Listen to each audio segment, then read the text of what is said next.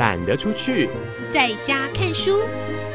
让我们一起展开阅读的冒险旅程。齐轩主持。各位亲爱的朋友，真的是来到春光明媚的时候了。在春天的时候，你会想起什么呢？我希望你会想起阅读。阅读的天地当中，最适合春天读的书到底是哪些呢？我觉得有好多好多。当然，这个周末之后，我们就会迎来两个很重要的节日。这两个节日。一个是属于儿童的，一个是属于先行者的，所以我们今天准备的选书就朝这两个方向来进行，陪小朋友，也陪我们跟我们自己的家人。这些家人也许已经是离去的，或是我们聚在一起怀念他的这样子的相聚，我认为是必须的。也许有些人说，这都是仪式。可是我们的生活不是有很多很多的仪式来组成吗？今年我们加入阅读来当成仪式吧。还有，我们有一个活动即将在四月九日登场。我相信很多报名的朋友已经都登记下来了。我也希望你真的要登记下来，因为是非常难得的机会。那就让我们赶快来踏上今天的旅程。各位亲爱的朋友，我是齐轩，欢迎来到懒得出去在家看书的选书单元。首先，让我预祝全天下，好像口气好大哦，可是我真的真的是有这样的祝福，祝福全天下的孩子们儿童节快乐。虽然各地的儿童节不一样，可是我一直相信未来是孩子的，这也是我们在节目当中。保留了一个单元给孩子们，同时我们在节目的其他单元里面也不断的跟孩子们来分享阅读中的世界，分享未来的世界。今天第一本选书，其实在我的书柜里已经放了一段时间，是由小麦田所出版的《男孩彩虹鸟与棺材匠》，最后这一个字眼。会不会让你的心揪了一下？先来介绍这本书的大纲。世界上还有什么地方比亚罗拉镇更神奇的呢？在白天，如阶梯般沿着山丘层叠砌建的房屋，颜色丰富多变，屋顶如宝石闪耀的光芒，照亮整个海面。到了夜晚，银白鱼群如雨点从空中洒落。还有羽色明亮的珍稀鸟儿，每拍一下翅膀，就会有几颗星星亮起。第一段的介绍会不会让你觉得哇，这是标准的桥梁书，这么美好的世界？可是这真的不只是一本说欢乐、说美好的桥梁书。阿贝托是亚罗拉镇唯一的棺材匠，总是静静的为证明打造最后的安眠之地。直到有一天，神秘的男孩迪多带着一只彩虹鸟闯入他家厨房，也敲开了老棺材匠尘封的记忆。迪多为了躲避威胁，来到亚罗拉镇，却只敢待在密不透光的房间。到底是什么让他惊恐无比？阿贝托想伸出援手，但是该如何守护？幼小的迪多和彩虹鸟呢，在充满魔幻之光的海岸小镇，一段跨越血缘、年龄的情谊，因为悲伤而黯淡褪色的心，能够再次燃起希望、发光发热吗？这是一部为伤心的心找到生命的奇迹，令人赞叹想象力跨界的动人之作。我自己读了，非常非常的喜欢。我们要来介绍挥舞出这么精彩故事的作者马蒂坦伍兹，住在澳洲的南部高原，家乡没有飞鱼，但有一只全世界最大的水泥质巨无霸绵羊。毕业于蒙纳许大学社工研究所，担任社工。仍然不忘对创作的热爱。因为担任过社工，所以我们的书里面会有家暴这个点，真的是一点也不意外。以男孩、彩虹鸟与棺材匠出世提升，将十九世纪的意大利沿海城镇作为书中亚罗拉小镇的原型，展现出令人惊艳的魔幻写实笔画，获得出版人周刊、书单杂志等星级的推荐。作品还有在星星中航行的女孩、奥图与森林失误。我也希望有机会看到。并且介绍给各位其他的作品。那我们先来看看《男孩、彩虹鸟与棺材匠》。这里面刚开始，我们是不是看到这个岛真的非常的美好，闪烁着阳光？那阳光打在屋顶上，甚至会创造出新的颜色的名称，叫做亮淡黄色。想想看，你你打了一颗蛋，那一颗蛋映着阳光照出来的颜色，哇，这个颜色真的是非常的美好。这个地方的人都安居乐业。起先，阿贝托也不是棺材匠，他是一个木匠。白天他为客户制造床、桌子和椅子，晚上他为儿女制作玩具。阿贝托每做出一件新玩具。就有一种新的声音响彻整栋房子，安娜玛丽跳下旋转椅的开心尖叫声，阿依达要安东尼奥还来宝贝娃娃的怒吼声，还有同一个安东尼奥骑着木马在楼梯跑上跑下高喊“马儿快跑快跑”的声音。他们全家度过快乐的七年，房子总是明亮、热闹又充满活力。直到疫病袭来，这本书当然不是在这一段时间写成的，可是就这么巧的，让我们看到“疫病袭来”这四个字，可见常常我们在说的无常就是日常，真的是再平常不过的一句话。这个疫病不断的向山上延伸，甚至直抵了阿贝托的家庭。阿贝托失去了他所有的家人，而且因为疫病传染的非常非常的快，所以这个岛上的人民他们的大体没有办法再好好的安葬，所以就直接丢到海里面。阿贝托当然舍不得他的家人受到这样的待遇，所以他拿起了身边现有的木材，制作了一座比一座更大的棺材。先是埋了小女儿，再来是儿子，再来是大女儿，再来是他亲爱的太太。从此以后，他就变成了这一座岛上的棺材匠。有一天，镇长来跟他商量，要制作正方形的棺材。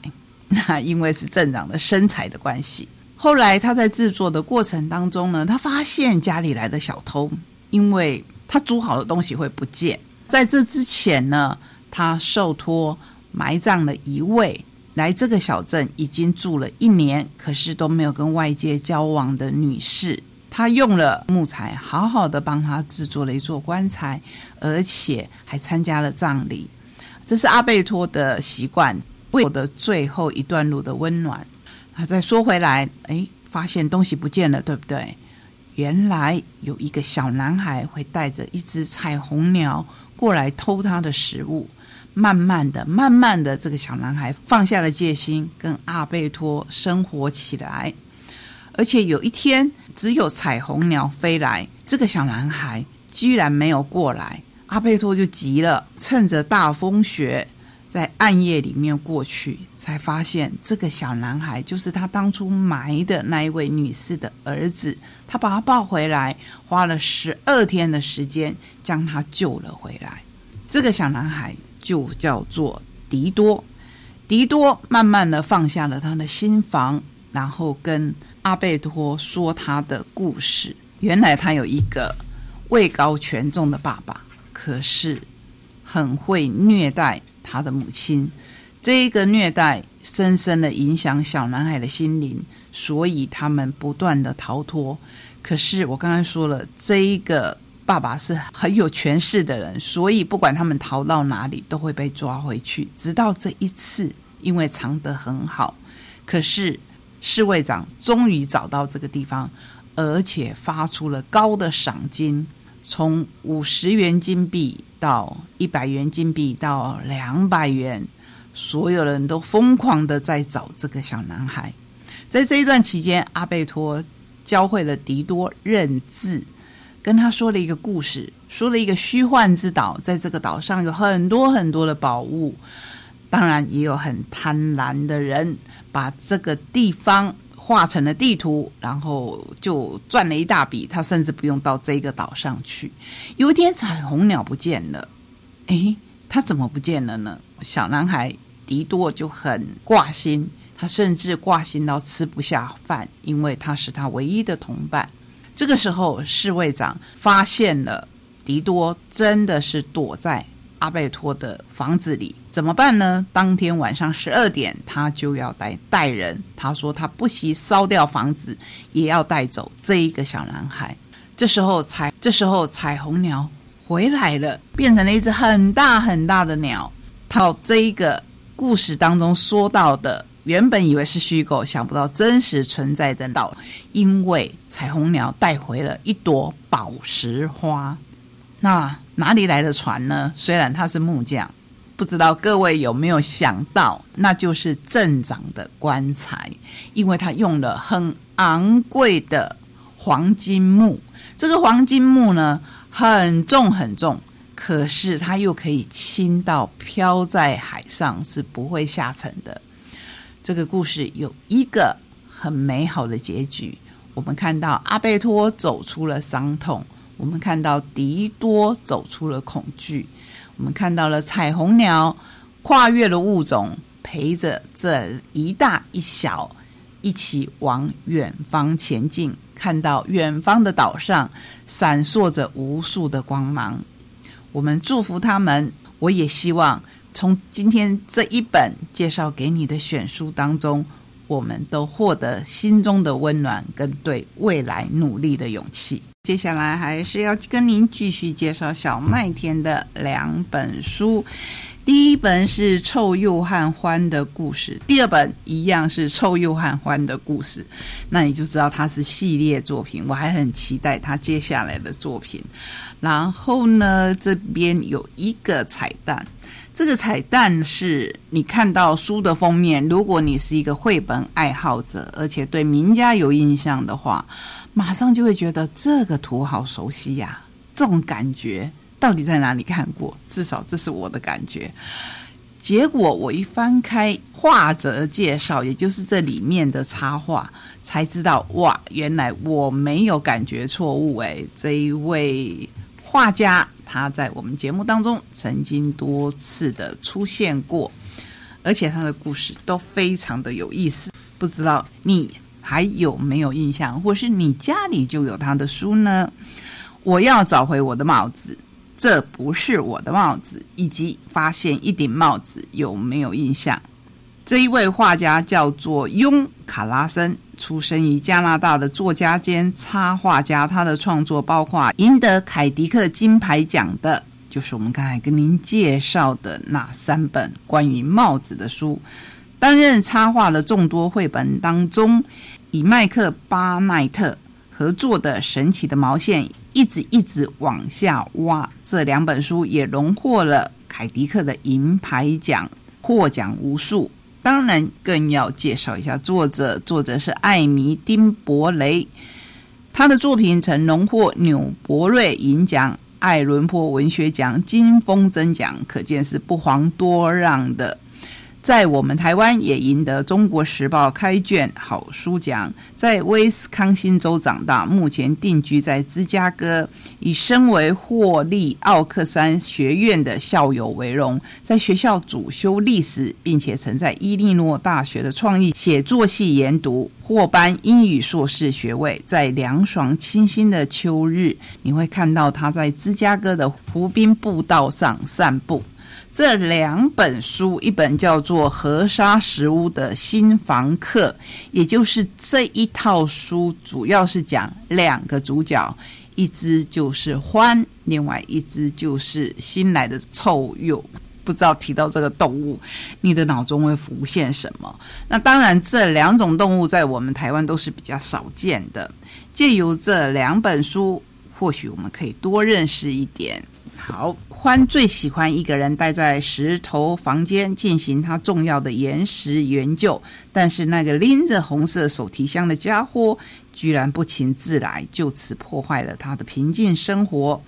当热情活泼的臭鼬来到冷静理性的欢家里，性格截然不同的他们要怎么克服彼此的差异，找到和平共处的方法呢？改变的确是件不容易的事情，为他人付出与关怀的价值却极其珍贵。一部饱含文学质地的精彩故事，正准备温暖读者的心。这个臭鼬来的时候啊，其实不是不请自来啦，因为这一个食屋的主人，像当初无偿的借给欢住一样，他也说。我要无偿的介绍一个新室友给你。只是我们的欢呐，他是一个石头的研究专家，他的屋子里面布满了各式各样的石头，所以他根本没有闲暇去看信。直到臭鼬找上门来，所以他们两个就进入了磨合期，要一次一次的改变，一次一次的互相容忍。我们就看到。最起先哦，这个阿姨呢给欢写了信，她说：“亲爱的欢，我让臭鼬去河沙石屋找你了，请欢迎他，他很讨人喜欢。就像我对待你的方式，我也允许臭鼬在我的河沙石屋里想住多久。”就住多久？让他住一间二楼的大房间，也给他一把钥匙，这样他才可以来去自如。他将会是个很棒的室友，是吗？如果你的生活突然受到打扰，我相信呢，都需要一段时间的。在这里面还有其他的动物，比如说黄鼠狼。那黄鼠狼你会想到什么呢？就是他们喜欢吃鸡，所以这里面也有鸡。还有我们现在都很期待的鸡蛋，我们就来带到第二本书《琥珀墙里的蛋》。欢的岩石墙上一直有个空缺，因为应该放在第一个位置的蜘蛛眼玛瑙在多年前被偷走了，而臭鼬在星期天早上最喜欢看的报纸总是不见。为了帮欢寻找能填补墙上缺漏的玛瑙，同时熬过没有报纸可以读的日子，臭鼬决定和欢一起前往无尽湖，展开一场寻食探险之旅。从第二本就知道他们已经成为好朋友，可以一起来做事。不过这一趟旅程并不轻松，恐龙与鸡群既然现身，恐龙哎。跟他研究的化石到底有没有关系呢？在充满秘密、谎言以及生存危机的威胁下，有种比宝物更值得寻找的东西，臭鼬和欢能够顺利发现吗？这一部关于放弃与获得的冒险旅行即将上路，是不是跟我们的冒险旅程很像？我们刚才说了，这一周节目播出以后，我们会有两个节日。一个是儿童节，一个是清明节，所以我要跟您介绍一本十五年前我就曾经在节目当中介绍过的书。现在我要重新介绍它，因为它再版了。宝瓶文化所出版《书寻会》这一位大家已经很熟悉的作者，他的畅销经典版。于是我可以好好的说再见。悲伤疗愈心灵地图。大家都要我快快走出悲伤，但没有人了解我内心的煎熬。我根本活不下去，怎么办？上亲之后，我觉得好痛苦，好难受。我是不是有问题？我的亲人因为丧偶而失落了好一阵子，我要怎么帮他度过悲伤？我们回应第一本选书：当阿贝托失去了他三个孩子跟亲爱的妻子时。他到底要怎么样走出悲伤呢？如果悲伤突然降临，失去挚爱的你，一切生活失了控，甚至求助亲友拉你一把也无济于事，仿佛你的人生就此断裂，了无生趣。只有你自己走过，不是走出来而已哦，是走过，才能改变你的生命。这一段悲伤的日子，你必须亲自走过。接受悲伤的发生，将悲伤的经历包含在生命之中，感受这一段不可磨灭的意外插曲，让生命继续前行。假如你只愿意走出悲伤，那些不堪、脆弱、无助的记忆将会留在原地，悲伤就会无预警的再度影响你的生命。因为爱，我们悲伤。当好好说再见，我们好好的活着。于是我可以好好说再见。是台湾悲伤疗愈智商心理师苏寻慧在亲身走过悲伤疗愈过程，带领悲伤团体进行智商工作以后整理出的经验与心得。苏寻慧的文字蕴含着温暖的力量，能够带给悲伤者最柔软的提醒。仿佛一位愿意听你说话的人，这个好重要。有时候我们讲话，我们悲伤，我们抱怨，其实并不是要对方的答案或者建议。我甚至要说，有时候对方没有办法同理的建议或是好意，都是一种负担。当然，你会说，启学，你怎么会去找没有同理心的人呢？其实，如果没有走过同样的路，真的真的很难同理。所以。没有同理心的人，不表示他不爱你，不表示他不是你很亲密的人，只是他会用另一种角度，而且可能是你不喜欢的角度来回应你的倾诉。这个时候呢，其实最重要就是倾听，倾听，然后始终守在你的身边。本书以多则真实发生过的综合故事。帮助阅读者连接到自己的失落经验。我们并不是孤单一人，唯有自己好好的活着，才能给逝者一个最好的存在意义。不是有人说吗？每个人可能都要死两次，第一次是你自然的死亡，第二次是当记得你的人都离开了这个世界的时候，那你就是第二次的死亡。这一本书有十五则功课，让你亲自来操作，让你慢慢的走过，而不只是走出你的悲伤。在这个清明时节，我不知道会不会雨纷纷，当然缺水，我们希望它雨纷纷的日子里，缅怀已经先走的人，同时也好好正视我们的悲伤。常常说未来是孩子们的，我们成人们。尤其是在我们的长者已经过世以后，只剩下余生，只剩下归路。不管是未来，或是余生，或是归路，都让我们好好的、好好的珍惜每一天，也好好的过好自己的日子。这是我们今天跟您分享的选书，希望你会喜欢。